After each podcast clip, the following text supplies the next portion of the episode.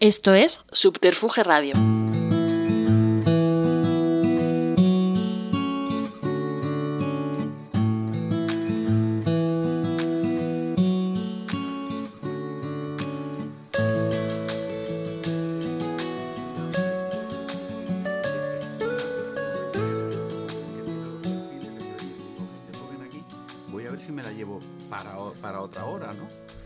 Estamos, no, no, sigue, estamos, estamos de tertulia.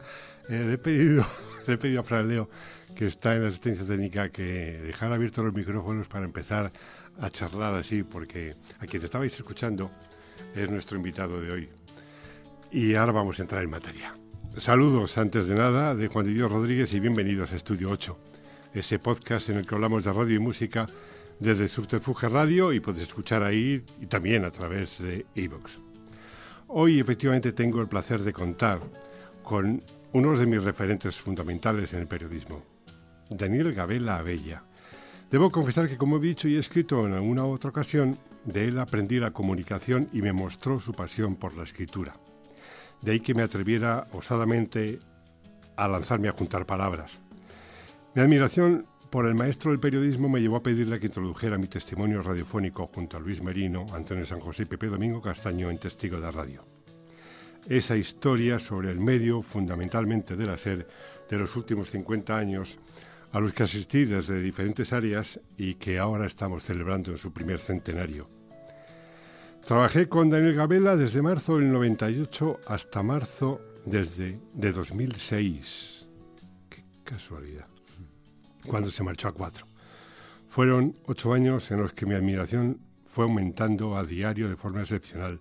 Realizamos un máster, yo realicé un máster de comunicación con los procesamientos de Polanco y Cebrián que se convirtieron en el caso Liaño, cuando el gobierno de Aznar declaró la guerra a, a la serie a prisa. Tras su salida de la radio hacia la televisión las cosas ya no volverían a ser iguales. No sé si la tele ganó mucho, pero la radio perdió gran parte de su patrimonio, valía y reconocimiento. Daniel Gabela llevó a la SER a superar los 5 millones y medio de oyentes y crecer en más de un 15% la audiencia total de la radio en España. Aquello de lo ha dicho la radio pasó a convertirse en lo ha dicho la SER. Pues de eso y algo más vamos a ir hablando en la próxima hora. Bienvenido, Daniel. Buenos días. Buenos buenas días. tardes, buenas noches. Buenos días, buenos días.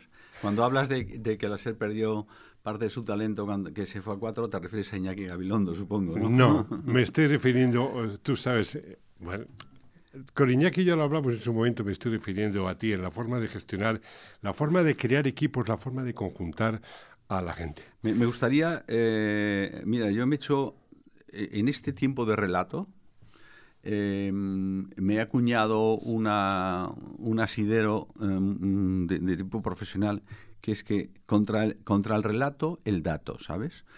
Y te, te digo esto porque yo ahora me, me he hecho muy devoto del dato, porque creo que en el dato es donde está la verdad de la vida, ¿no?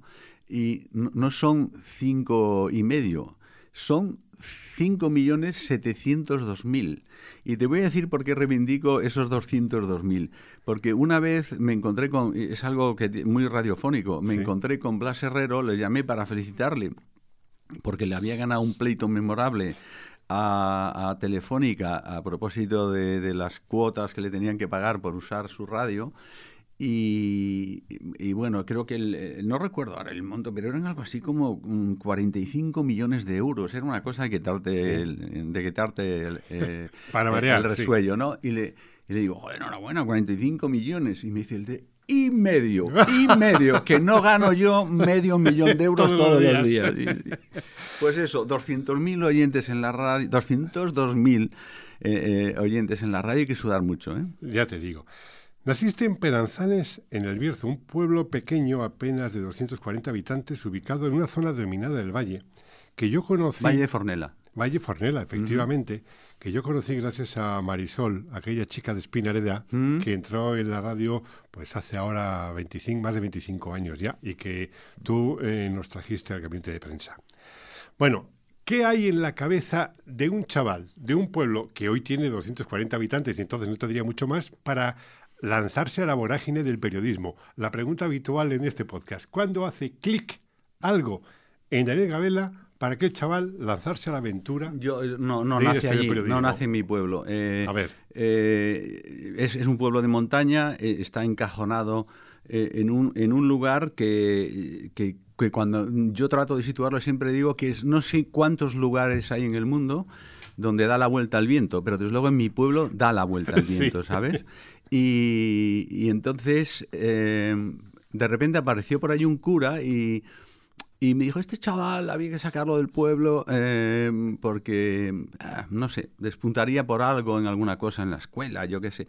Y entonces, como todos los chicos de montaña, y te diría de, la montaña de León y de tal, eh, en ese tiempo no había institutos y tal, y el tío me prepara él, el cura, y me lleva a a un examen que había y tal, y, entro en el seminario de Astorga, y estoy un tiempo en el seminario de Astorga, eh, allí metido. Y allí, yo creo que en segundo año, o sea, yo era un chaval de 11 o 12 años o así, eh, había un profesor que era el director de Radio Popular, que era el profesor de literatura, eh, se llamaba Esteban Carro Celada, y era, era periodista, además de cura, yo creo que era más periodista que cura.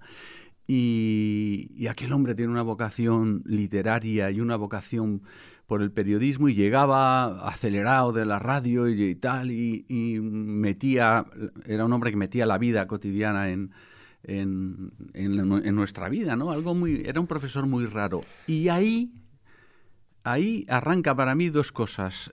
Nos traía libros, él nos traía libros de, su, de literatura, y, ahí eh, me, arranca eh, un vicio en ese momento que es el vicio por, eh, por la actualidad, por, porque ese hombre lo contaba muy bien y nos metía en lo que pasaba en la ciudad y todo este tipo de cosas, ¿no?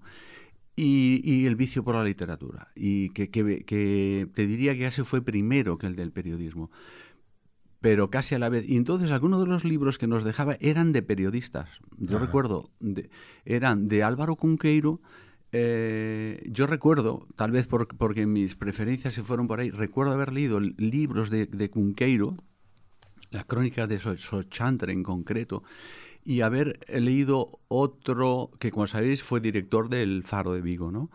Y, y otro periodista gallego también, que también muy amigo de Cunqueiro, que se llamaba José María Castro Viejo, que es el padre de los Castro Viejos, eh, estos que están, el que fue director de Doñana y, de, y el Castro Viejo que dirigió en Canal Plus el, canal de caza. bueno, pues el padre de esos eh, era periodista y escritor eh, y recuerdo en concreto un libro que me, dejó, que me dejó aquel profesor que se llamaba Viaje por los bosques y chimeneas de Galicia y que era una excursión un poco por la caza, porque él era cazador, cosa que yo ya era a esa edad.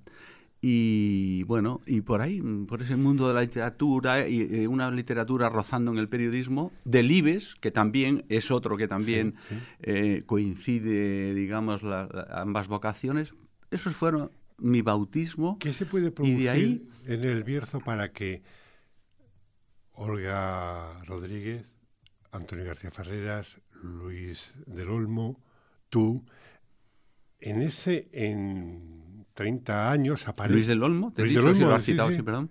Sí, sí, mucha gente, eh, sí. Eh, eh, Ferreras, el de, Ferreras, de Radio Nacional, no Antonio. No, el, otro, sí. En un, en un margen de 30 años se produce esa fusión periodística allí. lo da la necesidad de salir y conocer el mundo. A, mí me dio muy fuerte. Y, y, te digo que yo claramente ya con 14 años, de hecho yo me todavía estaba en el seminario, pero, pero mm, eh, casi nadie lo hacía, pero yo eh, hice la reválida porque yo estaba ya deseando, deseando salir, ¿no? Y luego cuando eh, ya estuve en el Instituto de Ponferrada, recuerdo que cuando hacía, por, por, por, digamos, el primer pellizco en el que yo me meto concretamente algo que tiene que ver con el audio, ¿no? Y es que otro profesor de literatura también, que a su vez era eh, teniente de alcalde del ayuntamiento de Ponferrada, también nos metía a veces en, en, lo cotidiano, ¿no? Y salpicaba en cosas de la ciudad. Y entonces nos mandó a hacer un trabajo sobre mm, yo no sé muy bien cómo lo, no recuerdo cómo era el encargo, pero lo, lo, cierto es que yo hice un reportaje radiofónico sobre el gran conflicto que había entonces en la ciudad. Y es que Ponferrada, como su nombre, eh, su propio nombre indica, es la ciudad del puente, Pons Ferratum, el puente de hierro que le daba sobre todo paso a los peregrinos camino de Compostela, porque hay una fractura hay una fractura ahí eh, el río se, se, ahonda y hay un salto grande y, el, y el Sil es un río caudaloso. Entonces había un solo puente. Y entonces había que hacer un segundo puente. Y el gran debate era si el puente iba por encima o por debajo del nuevo. Fijaos qué cosa más bonita no sí. Y yo, eh, y yo me lancé a eso y mi trabajo consistió, y que los puse luego en, el instituto, mi trabajo consistió en contar con la ayuda del audio el gran conflicto que estaba pendiente de resolución en la ciudad. Se hizo por abajo, por cierto. Cuando eh, haces la carrera, eh, te trasladas a Madrid para estudiar periodismo y creo que ciencias políticas, pero yo veo que estuviste en el pueblo gallego, te explico. amigo. Mm, yo, yo tengo muy claro para entonces ya, sin duda, o sea, yo en el momento, ya en el los últimos años, digamos, del bachillerato y ese año que estoy, ya mi, mi determinación es que yo quiero hacer periodismo, ¿no? Y ocurre una cosa, que en provincia estás tan despistado eh, que yo tenía que hacer, eh, se requería un examen de ingreso en la Escuela Oficial de Periodismo. Y cuando, pero como yo tenía la reválida, no, el, preuniversitario, lo tenía en junio, cuando no sabes si apruebas o no, yo pensé, bueno, cuando apruebe me, me examinaré. Pero cuando aprobé, que fue finales de junio, resulta que el examen había sido en mayo, en la Escuela de Periodismo, y yo ya no pude entrar en periodismo. Y sí tenía Mm, también una determinación, es que yo quería estudiar una carrera que me diera un poco de fondo, de fondo cultural y, entonces arranqué con políticas eh, primero y ya al año siguiente, ingresé en la, escuela. la escuela. Cosa que me vino muy bien porque mm, el programa de políticas tenía muchísimas eh, asignaturas comunes con periodismo y lo, lo hice simultáneamente, ¿sabes? Y, ya luego voy a hacer prácticas cuando en la escuela ofrecía prácticas, todos los, llegaban una oferta, éramos una escuela de, en mi curso éramos 100 tíos, no más. Eh, mm. y, eh, y en toda España estaba la de Salamanca, de la iglesia, y la de Navarra, que ya estaba entonces, y una en Barcelona. Entonces mm, había muchísimo trabajo. Y precisamente por esa conexión que yo tenía, fui a trabajar al pueblo gallego, que era el periódico que había dirigido eh, José María Castro Viejo y que estaba a 300 metros del faro de Vigo que había dirigido eh, Cunqueiro. Mira tú cómo se cierra el mundo. Es, es, que es, muy, efectivamente es muy curioso. Mira, eh, del 74 al 77 fuiste director del semanario Guadiana. Por cierto, en aquella época estuviste con Julián Navarro. Estuve con Julia. Julia, es que ah, en estos días pasados he terminado de leer Nido de Piratas, el, libro... La tía más lista, más bonita que había. De, en... de, de Zúbeda, eh, hablando de la trayectoria del pueblo, el diario Pueblo. ¿no? Entonces, cuando eh, leía lo de eh, Julia Navarro en la revista Guadiana, digo, sí, ahí es donde Daniel dirigió la revista... sí, sí, allí conocí yo a Julia y fue, una, era, era, muy divertido. Aquello era, aquello era una cosa anárquica porque era una revista liberal de los Camuñas. Y entonces, eh, de, los Camuñas que montaron un partido liberal en, en, en, el... Ignacio Camuñas. En el tardo, sí, claro, era el presidente del consejo, Ignacio Camuñas. Y su hermano, y su hermano eh, Gabriel Camuñas, en algún momento cuando él ya se lanzó a la política y llegó a ser ministro del, del primer gobierno de Adolfo Suárez, sí el ministro de Relaciones con las Cortes, pues ahí tomó Gabriel el relevo. Entonces aquello era una gracia a todos. Tú fíjate, yo, yo decía, pero esta gente está loca. Ponen de director a un tío de 24 años, ¿no? Eh, o sea, te faltan todos los herbores del mundo. Eh, y, de ahí, y, ahí estamos, y ahí, ahí, conocí a Julia, por supuesto, pero allí había un trotskista, un maoísta, un, todo lo que tú quisieras. ¿eh? José Antonio Novais, que era el corresponsal, que era una firma muy potente, era, era, nuestro maestro, que mm, se diría que fue mi, segundo maestro, porque tú antes había tenido otro, y que fue muy importante también para mí. Y, José Antonio Novais eh, era, era la firma, la gran firma de la crónica política, y era el corresponsal de Le era una institución, porque en España, todo lo que pasaba en España, tenías que ir a mirar a Lemón a, ver si lo contaba, porque aquí no se contaba nada. Todo lo importante, quiero decir. Todo lo que. Eh, ese, ambiente que me has contado de la revista Guadiana, eh, lo, veía también en lo que pasaba en el Diario Pueblo. Entonces, era una redacción en la que había, como te he dicho, trotskistas, comunistas, independientes, eh, reaccionarios, fascistas, pero se producía no sé, eh, un espíritu, ojo, estamos hablando del año 68 al 75, antes de la llegada de la democracia, se había, se estaba sembrando, se estaba germinando todo un movimiento tremendo, el ambiente debía ser espectacular. Claro, ahí todo, todo el movimiento periodístico en ese momento eh, lo lidera Cambio, que es el espejo en el que todos nos miramos. Cambio 16 es uno de los grandes hitos del periodismo democrático de este país, ¿no? que ha quedado olvidado, pero es eh, digamos, no hay ningún impacto mediático más importante, a mi modo de ver, en el tardofranquismo que la llegada de Cambio 16, que trae un golpe de aire y de libertad dentro de lo que se puede, porque la secuestraban un día así, como nos pasaba a nosotros también. Eh, y a otras revistas como Posible y otro tipo de revistas, ¿no? Cuadernos para el diálogo. Por, supuesto. Ah. Bueno, Cuadernos era más intelectual, estaba más, pero la garra periodística de verdad la mete cambio de una, una cosa increíble hasta que llega al país. Ahí voy. Que se convierte en el rey del mambo. ¿Y tú llegas al país cómo y por qué? Pues muy sencillo. ¿Cómo, te enamoras de una tía? ¿Poco a poco o de un o te pega un tiro en la cabeza cuando la ves, ¿no? sí. Pues muy sencillo. Yo estaba en Guadiana, eh, que estaba al lado del Vips de, Velázquez, que ya sabéis, el famoso Vips de Velázquez, que los eran muy importantes entonces porque eran los que prolongaban la noche y donde llegaba la prensa era donde llegaba la prensa por la noche. los primeros ejemplares que salían de la rotativa salían en camiones, en camiones hacia el País Vasco, hacia Galicia y tal.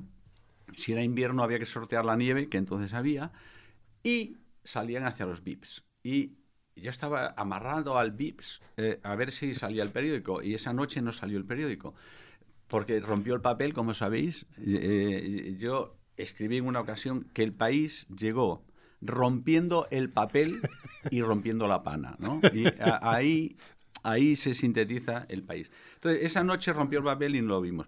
A la mañana siguiente, a eso de las 11 a las 12, que tampoco antes, por fin, pudimos comprar, porque iba con otros periodistas, con Germán Álvarez Blanco, con... No recuerdo que estuviera Julia en ese momento, con Raimundo Castro. Fuimos a comprar el país, yo me quedé flipado. O sea, yo vi aquel periódico y digo, ostras, Dios mío, esto, ¿Esto qué es? Esto es, un, esto es el sueño, el periódico que uno quisiera tener, ¿no? Proclamando la vocación editorial del periódico, que fundamentalmente era la lucha por la democracia, obviamente, y, la integración en Europa, ¿no? Como gran... Yo quedé fascinado, o sea, realmente pensé, madre mía, eh, aquí hay que, hay, que ir a por esto, ¿no?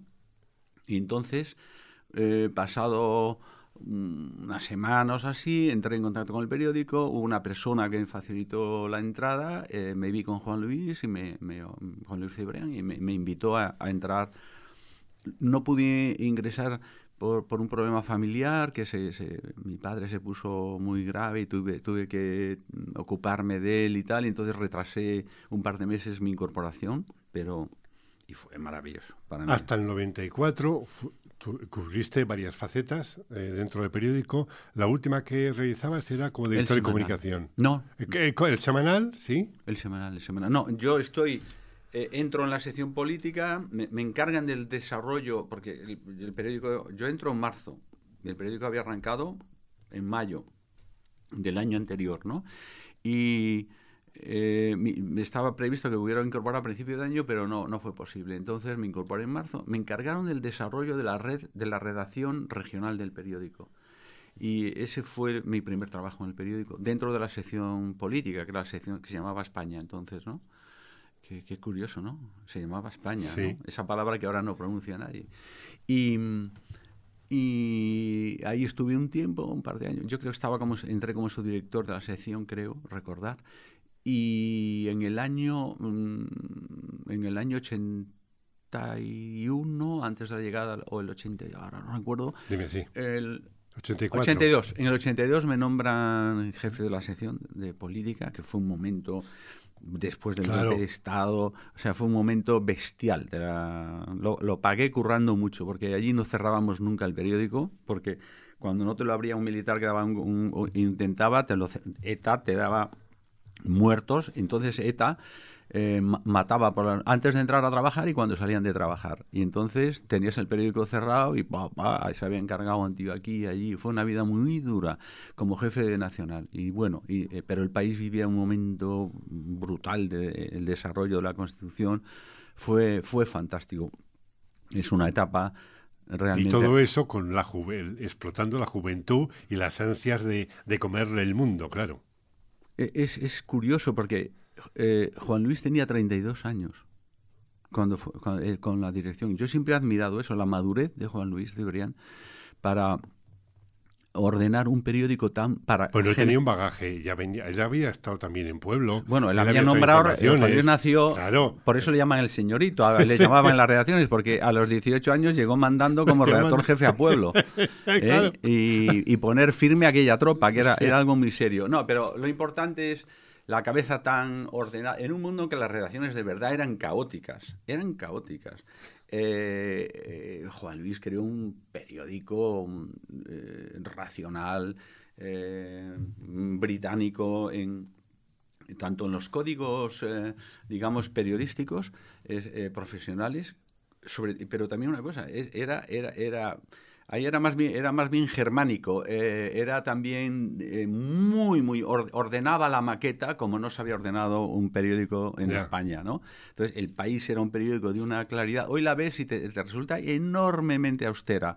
Eh, no, o sea, yo no sé cómo pudo ser tan innovadora, pero yo creo que fue innovadora por, por la jerarquía informativa que establecía de una manera visual en cuanto cogías el periódico. Fue muy, muy, muy una etapa. Para, mí fue uno de los impactos grandes, el impacto gráfico, jerárquico de la información. Y entonces, ¿qué pasa cuando vives esos años en el país y de esa forma de trabajar? ¿A quién se le ocurre decir, vamos a llamar, me imagino que sería del CADER, ¿no? A Daniel Gabela para que se venga a la radio.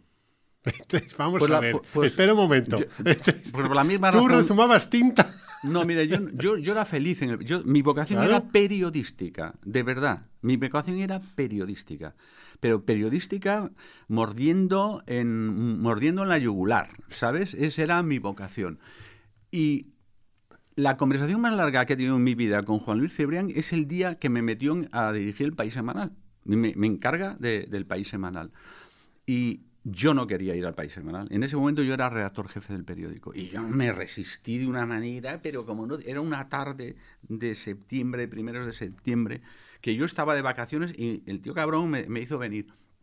Y entonces me estaba esperando para decirme eso. Y yo llevaba un año redactor jefe y yo estaba encantado de estar, porque había dejado el foco cerrado de la política española para. de- era el único redactor jefe de día, junto con Augusto, que era el subdirector, Augusto del Cadre. Entonces éramos el eje que construía el periódico durante el día. Entonces aquello era apasionante, porque tenías desde, desde la política internacional, la economía, la cultura, el deporte, era fantástico puesto.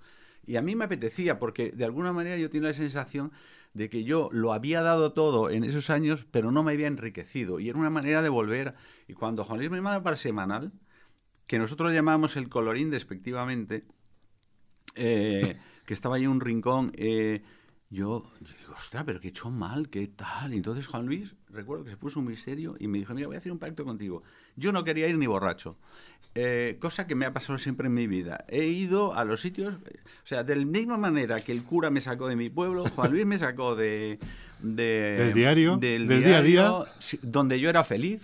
eh, y, me, y me fui al, domini- al dominical. Y tengo que decir que nunca se lo agradeceré suficiente. Y eso también se lo digo si hay periodistas que escuchen esto. Esa apertura de mente que yo tenía eh, es la que hay que abrazar.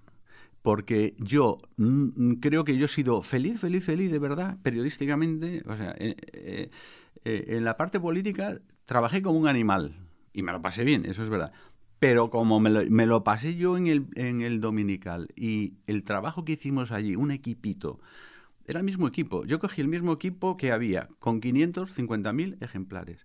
En tres años y medio pusimos el récord de, del millón de ejemplares. En tres años y pico. Y ahí está. Ese récord ahí está.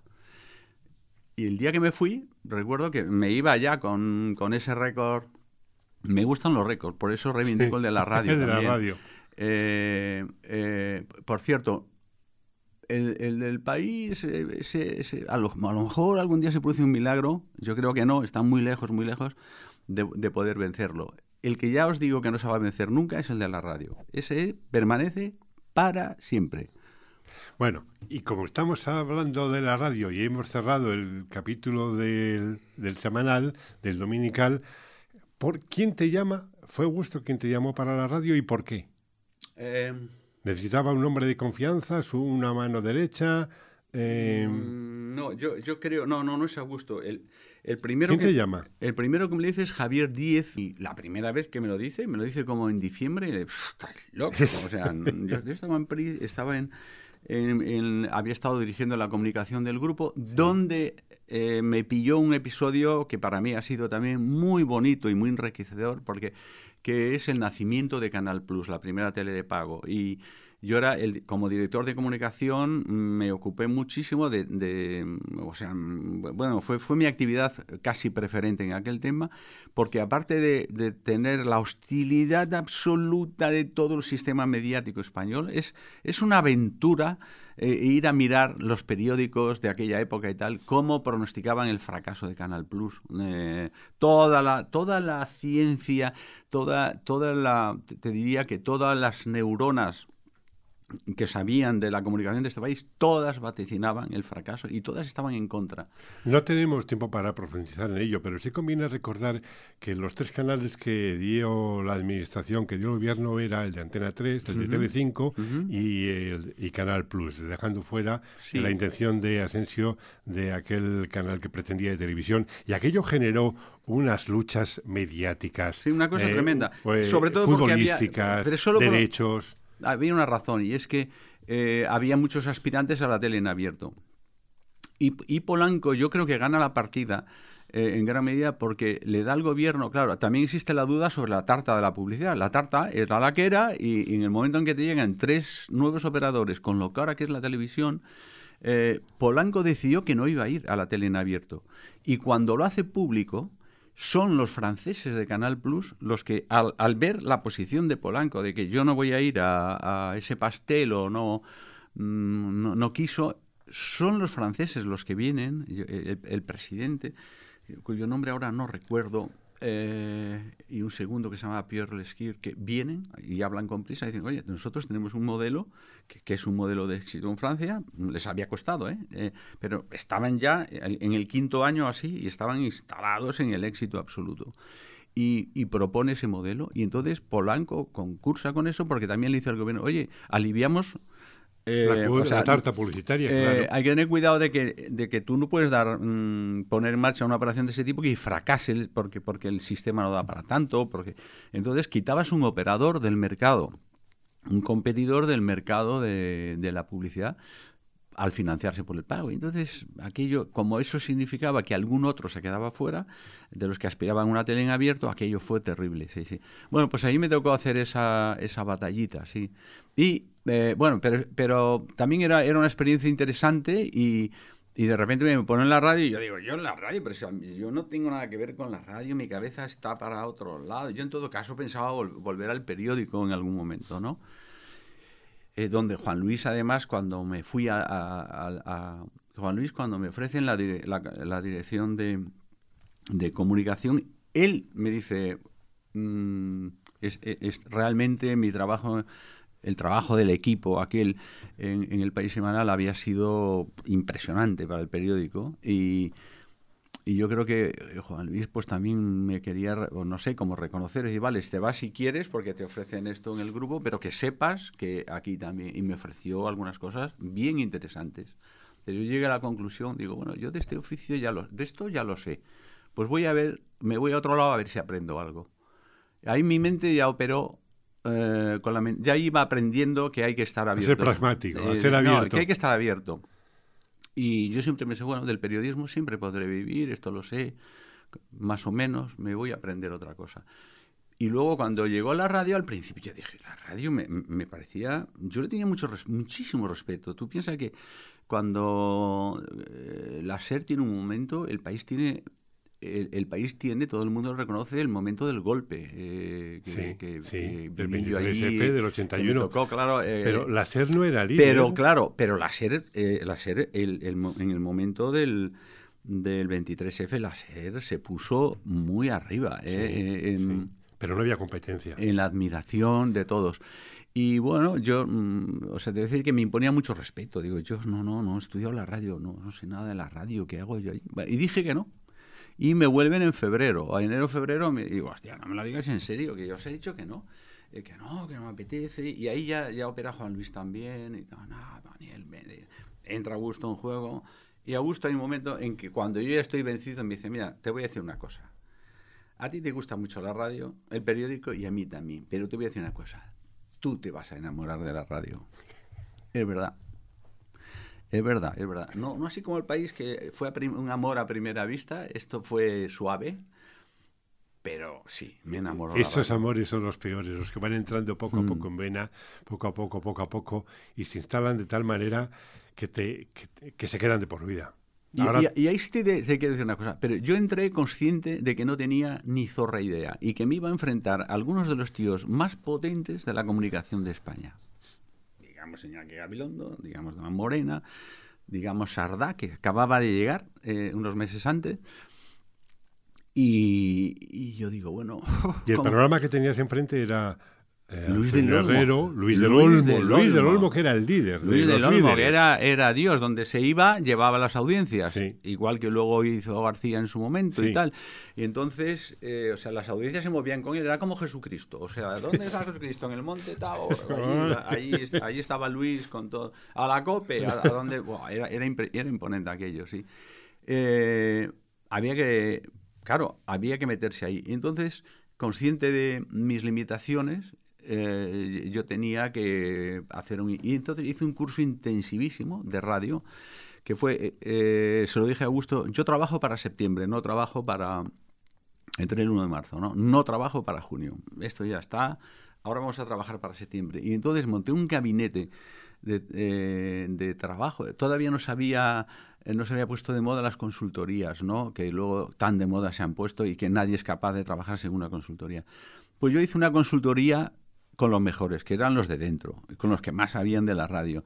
Y entonces eh, hicimos, por un, por un lado, un seguimiento exhaustivo de horas y horas y horas y horas de nuestra programación eh, pero tomando notas, minuto a minuto, qué pasa aquí a las 6 de la mañana, 6 y media, 6 y media aquí.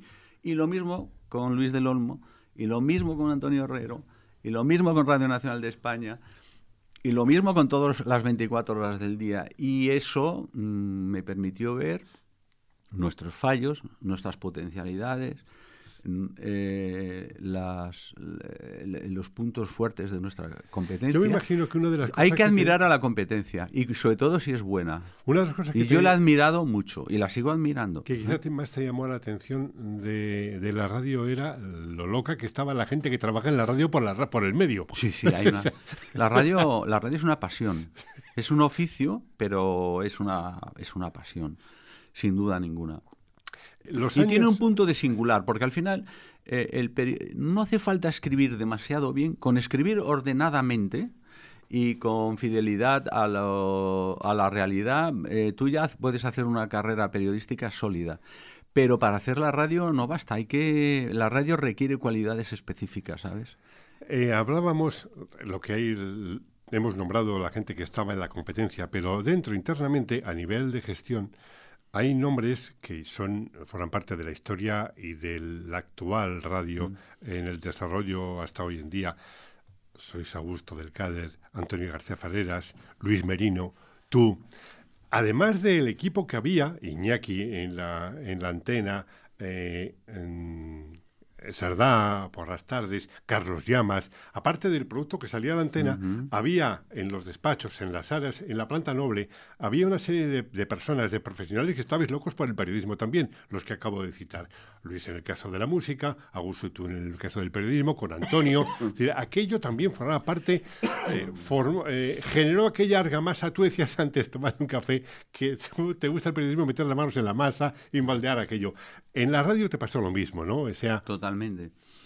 Pero además te voy a decir por qué. Yo, yo pienso que cuando tú llegas a un sitio, eh, yo, yo pienso muchas veces, eh, muchas veces me medía y pensaba, eh, ¿qué siente un entrenador de fútbol cuando, cuando tiene a los galácticos encima y los tiene que dirigir? En su vida habrá tocado el balón como ellos y sin embargo te toca dirigir aquello y, y, lo tienes que hacer con autoridad y lo tienes que hacer aportando y tal. Entonces, para mí eh, es importante, primero, tener una arquitectura periodística potente y, hombre, yo eh, venía de buena escuela, ¿no? Eh, en la escuela del país, yo creo que periodísticamente es de lo mejor que ha generado el periodismo no lo digo por mí, lo digo como escuela, ¿no?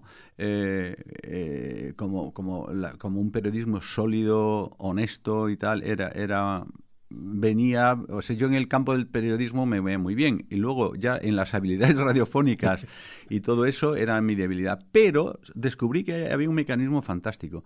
He descubierto, descubrí que todos los que dirigen un programa necesitan una oreja que le escuche y que le reporte y normalmente los oyentes no lo hacen. Entonces yo me convertí, mi dirección se basaba en que yo era el mejor oyente de todos los programas de la cadena SER. Y donde no llegaba yo, llegaban los oídos de Paco Vela, de Ramón Gabiondo, que también andaba por allí, y de Claudio Martínez, que era el director de marketing y publicidad y que fue eh, siempre una ayuda inestimable para mí, porque yo sí creía, eh, yo, creo en la publicidad, creo en la publicidad. Eh, de hecho, malo sería que no creyera si he trabajado en medios que han vivido de ella. Pero la radio, para hacerse grande, y, yo desde luego tenía en la cabeza que la radio tenía, nuestra radio, la SER, tenía que ser muy grande, pero mucho más grande de lo que era, ¿no? Y eh, necesitábamos la notoriedad. Estábamos derrotados. en la audiencia la SER había sido líder casi siempre pero notoriedad estaba derrotado. La notoriedad la tenía Luis del Olmo, la tenía... Luis tenía... Eh, eso es un estudio que, recuerdo, eh, porque yo pedí un estudio de notoriedad y eh, Luis tenía el 80% por encima del 80% de reconocimiento. Y Iñaki, que era el mejor, tenía como el 35%. Y yo decía, pero vamos, aquí nos llevan siete cuerpos. Y había que activar, había que trabajarla. La notoriedad te hace crecer. Y la credibilidad te hace que son dos herramientas básicas, te hacen asentar lo que tienes, ¿no? Entonces, eh, con esos dos elementos de credibilidad y notoriedad es como construimos la SER, ¿no? Y ahí, por ejemplo, ese lado de, de, salir a la calle, hay, hay, que ser como esos griegos que pasas por el Pireo y te arrastran a ver las sardinas al interior de su, eso tiene que ser, el que hace la radio tiene que hacerlo así. Hay que seducir. De esa idea que estás trasladando surgieron los, los reclamos, los las campañas de si algo pasa estará a ser, un paso por delante, pase lo que pase, eran las frases leitmotiv de cada campaña, de cada año, de cada día, de cada minuto, de cada segundo del trabajo que se hacía en la radio que tú dirigías. Para mí eso es muy importante. Y tú sabes que posiblemente casi todos o todos puede, pueden haber, eh, los puedo haber creado yo. Desde luego algunos los recuerdo.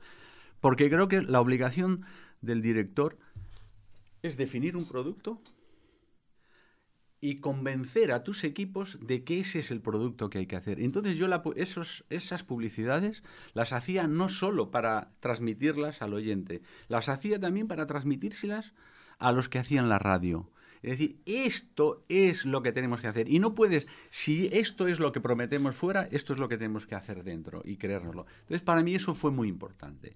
Porque tú no estabas en ese momento, pero hay un día que es fundacional de mi vida en la SER, que es el día que salgo de la trinchera donde estaba haciendo, digamos, la auditoría de la SER y nos vamos a una asamblea que es la de Sevilla, en, noviembre del 94. 94, sí y yo allí expongo cuáles son los objetivos de la SER. En ese momento la SER había perdido el liderazgo con la COPE por 333.000 oyentes, que eso de diga 33 lo tengo yo aquí clavado. 333.000 oyentes nos había ganado la, la, COPE. Bien. Es decir, no teníamos el liderazgo de cadena, pero es que no teníamos liderazgo en ningún programa. Y yo llegué allí con una transparencia, de aquí ya se proyectaban eh, sobre la mesa y luego apareció un fantasma en la pared y tal. ¿Os acordáis de aquello? Sí, sí, Pues llegué con una transparencia y dije, la SER tiene que ser líder en... Eh, el líder, digamos, en, audiencia como cadena, pero en el primer año ya.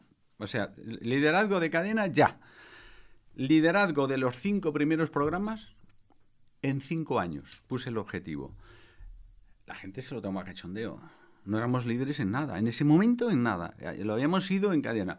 La gente se lo toma este pavo, estos del país, que sobrados son, eh, la gente se lo toma cachondeo.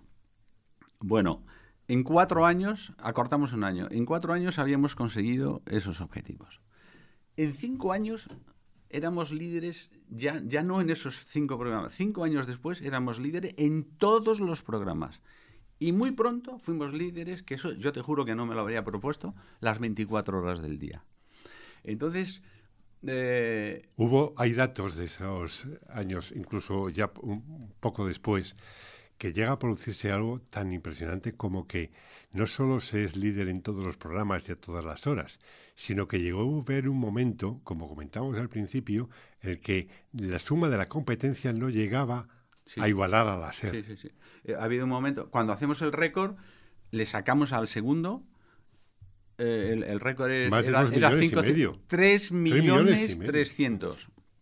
Le sacamos al segundo, que en ese momento era Onda Cero, porque estaba Luis y García en Onda Cero y, Julia, por cierto que siempre ha estado ahí y lo ha hecho muy bien. Eh, entonces, bueno, yo creo que ese tema de las ambiciones, eso es algo eso es algo que yo sí creo haber impulsado en la serie. Y es que, mira, tú no puedes ser líder si no quieres serlo. Y la sensación que yo tuve en algún momento cuando llegué ahora en la SER es que por la crisis que había pasado eh, el, sector mediático, incluso por la crisis interna de, que había pasado la propia empresa, eh, es verdad que todo el mundo quiere liderazgo, pero yo no había actitudes de liderazgo en el marketing, en la retención del talento, en la promoción del talento.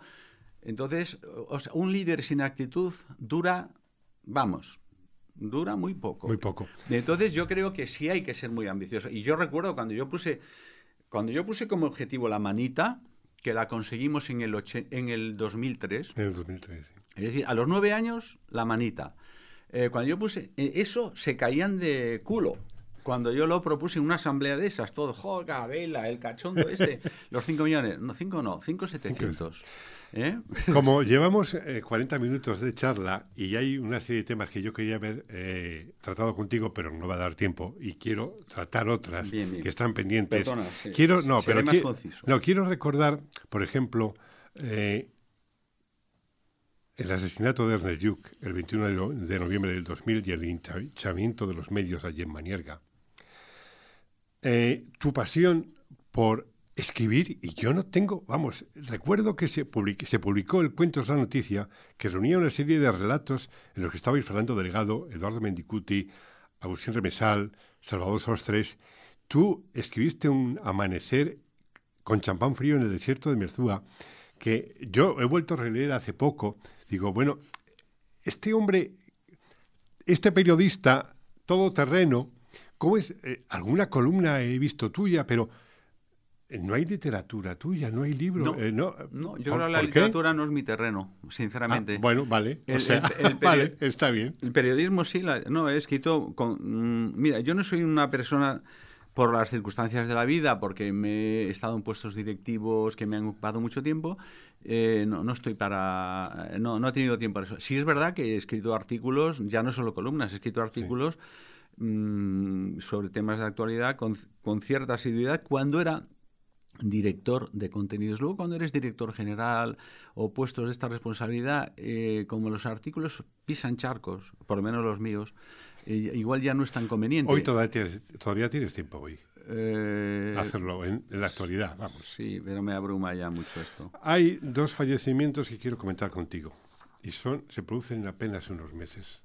Jesús Palanco y Carlos Llamas. Mm. Pues, pues eh, tremendos, porque eh, con Jesús Polanco yo trabajé directamente los seis años que estuve en, eh, que estuve como director de comunicación de Prisa y entonces es un empresario mm, yo, yo, diría más temido que respetado cuando simplemente se le tenía que haber respetado porque creo que era una persona impresionante como empresario y como empresario de medios es una persona que te dejaba hacer, que, te, que generaba un marco de confianza que ponía medios, o sea, los medios que, Jesús Polanco era capaz de poner al servicio de, los medios de comunicación del grupo, bueno, se configuró tener una idea, eh, eh, eh, sus enemigos, que también tenían muchos, porque claro, es, era un triunfador mm, realmente potente. Entonces le bautizaron con aquello de Jesús del gran poder, en el que él decía que él no se reconocía. Él siempre decía, los medios no hablan, los medios no hablan de mí, hablan de otro. Esa es una frase que, y no sé, incluso lo habréis podido escuchar en alguna ocasión.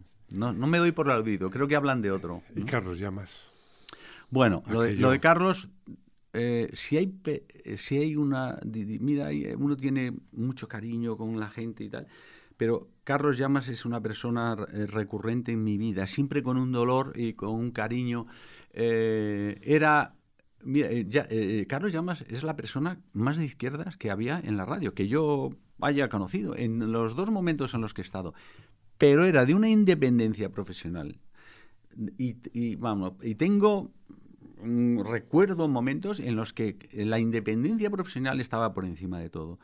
Y luego era un tío, era, una persona de... Era como áspero, pero era una persona a veces era así un poco bromista, ¿no? Era de un, de un cariñoso y de, súper... bueno, yo, yo lo he hecho... Yo paso, mm, cuando voy camino de León, paso bordeando por la, por la sexta la, montaña, la Sierra de la Culebra, donde, donde yace él. Y bueno, siempre, siempre tengo una oración en mi corazón para Carlos.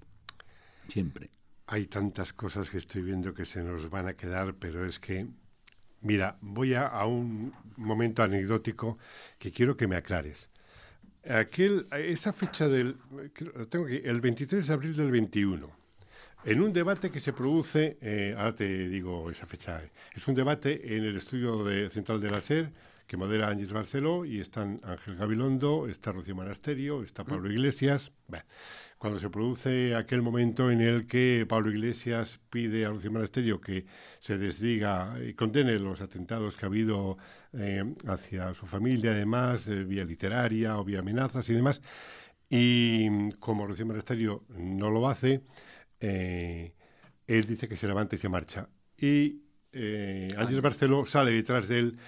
A mí me resultó bastante chocante que la conductora de aquello saliera detrás de uno de los intervinientes para decirle, oye, no te vayas, no te vayas. Al margen de lo que se vio, yo sé que después de eso eh, Pablo subió a tu despacho. No. ¿O, hablaste con él? ¿No? ¿Cómo fue aquello? Sí, sí. Eh, eh, nunca en mi vida he estado tan cerca de darme de hostias, y, voy a utilizar esta expresión, con una persona como aquel día. porque yo creo que él tuvo una actitud muy noble. Es decir, eh, tú no puedes venir a una radio a decir quién se sienta en la mesa y quién no. Y entonces eh, yo creo, yo disculpo a Ángeles porque es un gesto que parece que es servil en la medida en que le coge y dice, Pablo, no te vayas. Esa frase, siéntate. Porque, porque eh, Ángeles tiene un, par de anginas ¿eh? cuando se pone sobre los temas. Entonces yo sé que ella eh, en, su cabeza estaba en ese momento eh, sujetar aquello, ¿no? Pero el otro no, el otro ha venido directamente a hacerse un selfie de las narices y convertirse en el protagonista y pasa por encima del respeto profesional y, y de todo, ¿no? Entonces, bueno, él a cada uno de los a cada uno se les había buscado un despacho donde estaban con sus asesores y él sube directamente a ver a sus asesores. Y entonces hay un momento en, el que yo eh, me acerco, yo me voy, me voy a acercar a la sala donde estaba con los suyos, porque íbamos a hablar de incidente, y entonces sale él bastante eh, crecidito y por, por el pasillo ese que está al lado del bar, al fondo, Sí. y viene hacia la escalera, entonces yo voy a ir y, y me, y me dice a mí, estáis legitimando la extrema derecha, estáis, porque él venía que se fuera a la extrema derecha, y, y- se pone muy imperativo conmigo. Y entonces le dije, mira, Pablo, te voy a decir una cosa, tú no me vas a dar a mí lecciones de periodismo. Y no, no te las voy a admitir nunca, pero en este momento menos, después de lo que tú acabas de hacer. Y entonces me permito hacerle, porque ya estamos, él estaba como bajando por la escalera y yo estaba en el otro extremo de la escalera. Y entonces le hago mm, algo natural que me sale a hacer así con el dedo. Y entonces me dice, a mí no me amenaces. Y se pone todo chulo delante de toda su tropa. eh, a mí no me amenaces, a mí no sé qué. Y, "Y tú, y vuelvo, yo le vuelvo a decir ya deliberadamente, tú a mí no me dices lo que yo tengo que hacer en esta casa. Y tú, no, y tú si no quieres venir, no vengas, pero no vengas a reventar el trabajo de los demás, ¿no? Y a faltar el respeto. Bueno, ahí tuvimos, se fue aquello eh, y, luego se produjeron las elecciones y me dicen que le van a invitar el día al día siguiente. Mm, Bueno, uno tiene que pensar en el oyente, no, no en los incidentes que uno pueda haber tenido. Yo no me quedé muy feliz tampoco, ¿no? No me quedé muy feliz de, de- de- haber un incidente delante de gente y la suerte que tuvimos que las cámaras estaban abajo, porque se podía haber visto en las cámaras. Y el día que vuelve a, la radio, yo estaba esperándole arriba y yo le pedí disculpas a él. Porque le digo, mira, no, no, no te pido disculpas por la, eh, por la conversación, pero sí te pido disculpas porque creo que yo he faltado como anfitrión a pues no sé, posible, posiblemente al respeto y no teníamos que y lamento haberme emcampanado con el tema. Y él, no no perdona yo también me he equivocado yo también me he equivocado. Cuando él pasa a ser luego ya... y entonces él me pide disculpas eso es lo que pasó. Cuando él pasa luego a ser eh, analista en Hora 25, los lunes Yo no estoy. es, tú ya no estás. y me pidieron opinión y dije y yo me pidieron opinión yo estaba a punto de irme. Y yo no tengo inconveniente en decir que yo aconsejé que no porque era un hombre que salía yo es que creo que con la política hay que tener una o sea yo no creo no hay peor abrazo que el del político para un periodista y eh, no hay peor abrazo que el de un político de verdad porque, eh, porque y sobre todo de estos políticos desconectados de, de esta política política, ya lo digo eh, de verdad, desconectada de la realidad y metida en un bucle donde solo están ellos. Entonces, mm, yo creo que no era conveniente porque no solamente están los temas de audiencia, no, es que pueden muy bien por la audiencia, no, no, no, es que hay una, audiencia, pero también yo siempre he pensado que la verdadera radio institucional de este país es la SER. Y yo creo que tú no debes poner a unos políticos que están vivos, o sea, eh, es que todavía tienen pulso en la política a prestarle una antena eh, que, en el fondo te va a contaminar, porque vienen con su discurso político. Y en eso ya sé que vamos mal de tiempo, te- me gustaría decir algo. Yo creo, yo, yo cuando introdujimos las tertulias en la SER, eh, buscábamos otra cosa. Bu- buscábamos gente con libertad de pensamiento y no con adscripción necesariamente partidista, con libertad de pensamiento y con conocimiento de mucho nivel que fuera capaz de ayudar a entender lo que pasa en el mundo. Yo Eso recuerdo, es lo que buscábamos. yo recuerdo una vez que subo, subí a tu despacho y se me ocurre utilizar el término de tertulianos tú me dijiste, aquí no hay tertulianos, aquí hay analistas. Estoy de acuerdo. Lo peor de todo es que se ha generado, hay un género que, que es el, el de tertuliano, ahora es, ahora es incuestionable. Hay gente que es de oficio tertuliano. Y, y lo peor de, le corre varias y lo peor de todo es que, que- es que trabaja en siete cadenas a la vez. Entonces, es decir, ¿y tú qué me vas a contar? Que no hayas contado ya. Ya. Eso había que fumigarlo entero, en mi opinión. Perdón, lo digo como oyente, ¿eh? yo ya no soy, Sí. yo ya soy un oyente, yo ya estoy en- en- absolutamente, ya no en la clase B, estoy Ya estás como oyente. exactamente. Ayer recibo esa escalera al nirvana radiofónico.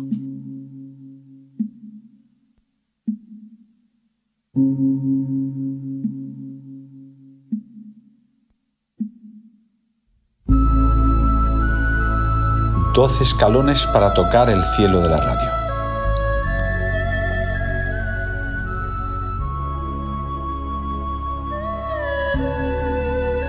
Uno. Somos la voz que conecta con la vida. 2. Ya que el mundo es complejo, abarquemos su complejidad para hacerlo entendible. 3. El abordaje de la complejidad se hace con preguntas, no con apriorismos. 4. Dado que la gente es inteligente, no pensemos por ella, pensemos con ella.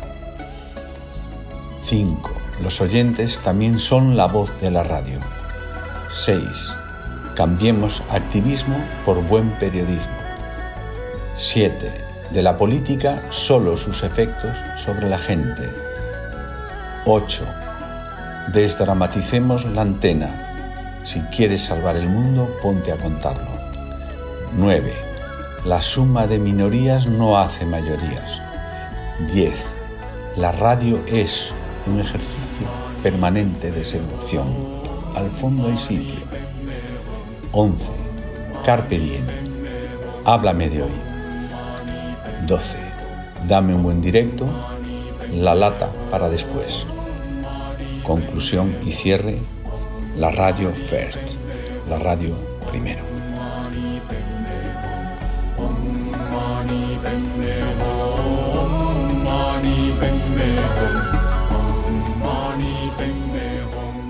Analízame este, este, esta escalera al nirvana radiofónico. Bueno, te quiero, te- esto tiene un contexto y es que eh, es la primera, yo creo que es la primera reunión así de, de- de equipo directivo eh, con conductores y tal, de, de esas reuniones que hacíamos en la radio para reflexionar.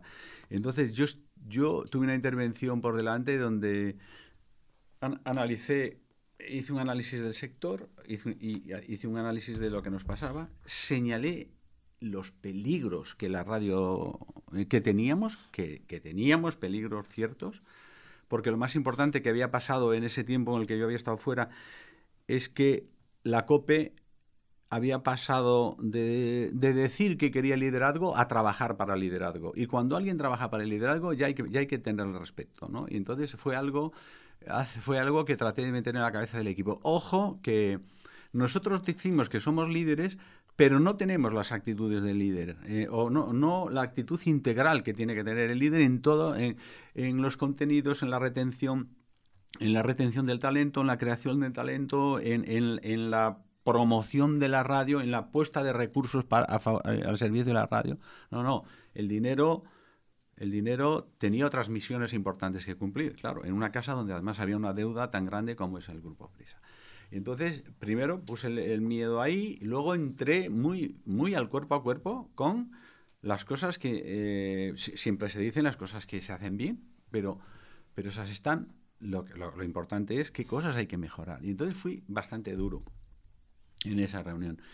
Y, por ejemplo, hay una invitación brutal a salir del bucle. A salir del bucle. Estábamos todavía con los efectos de- de la Declaración de Independencia de Cataluña y tal. Y joder, parecemos una radio de Madrid que habla de Barcelona. Pero eso solo dices a un canario, a uno de Murcia.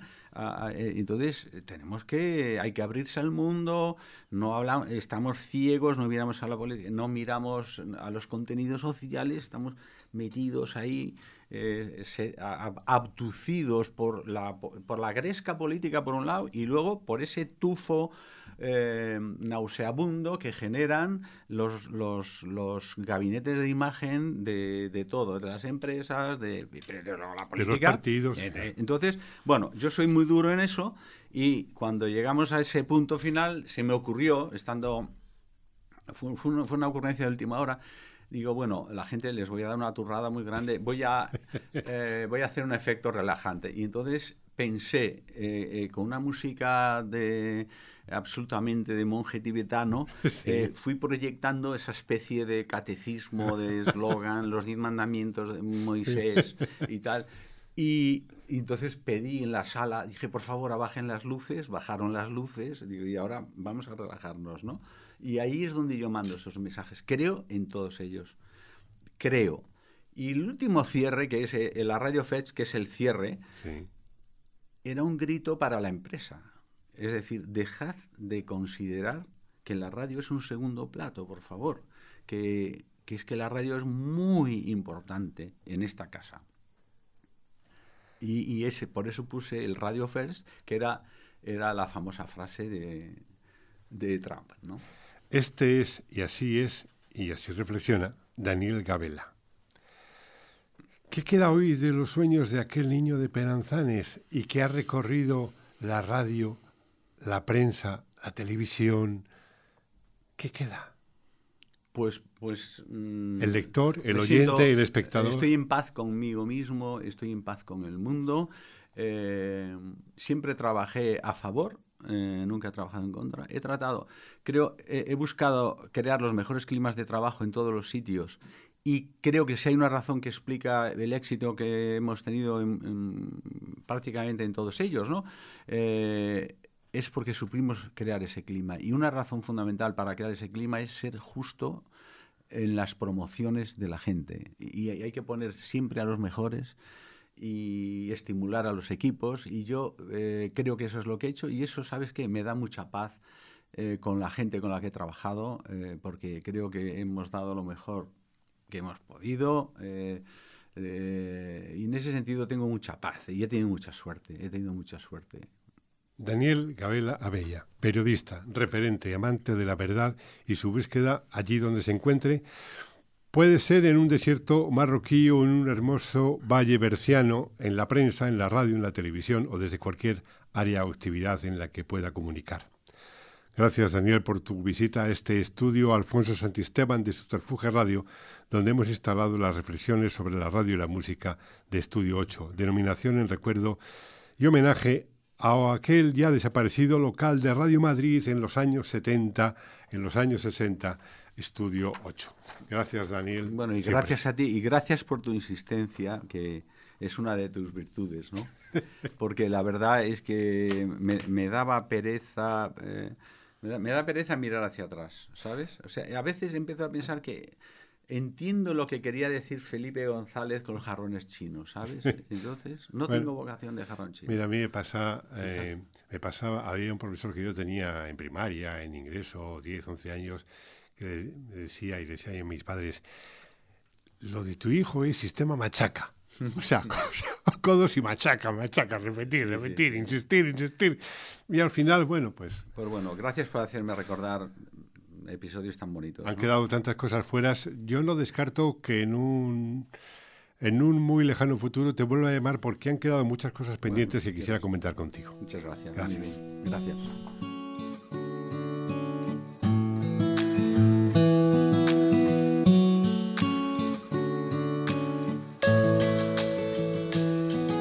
Sí, sé lo que estás pensando.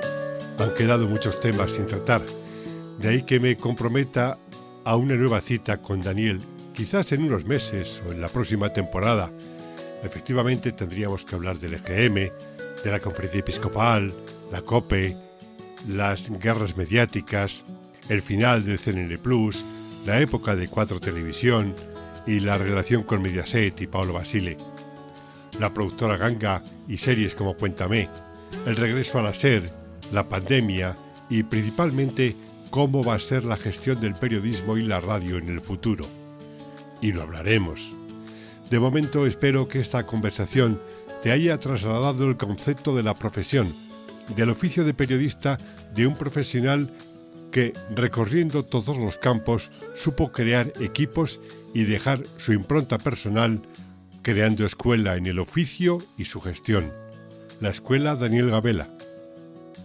Gracias por estar ahí y hasta la próxima edición de Estudio 8. Nos oímos.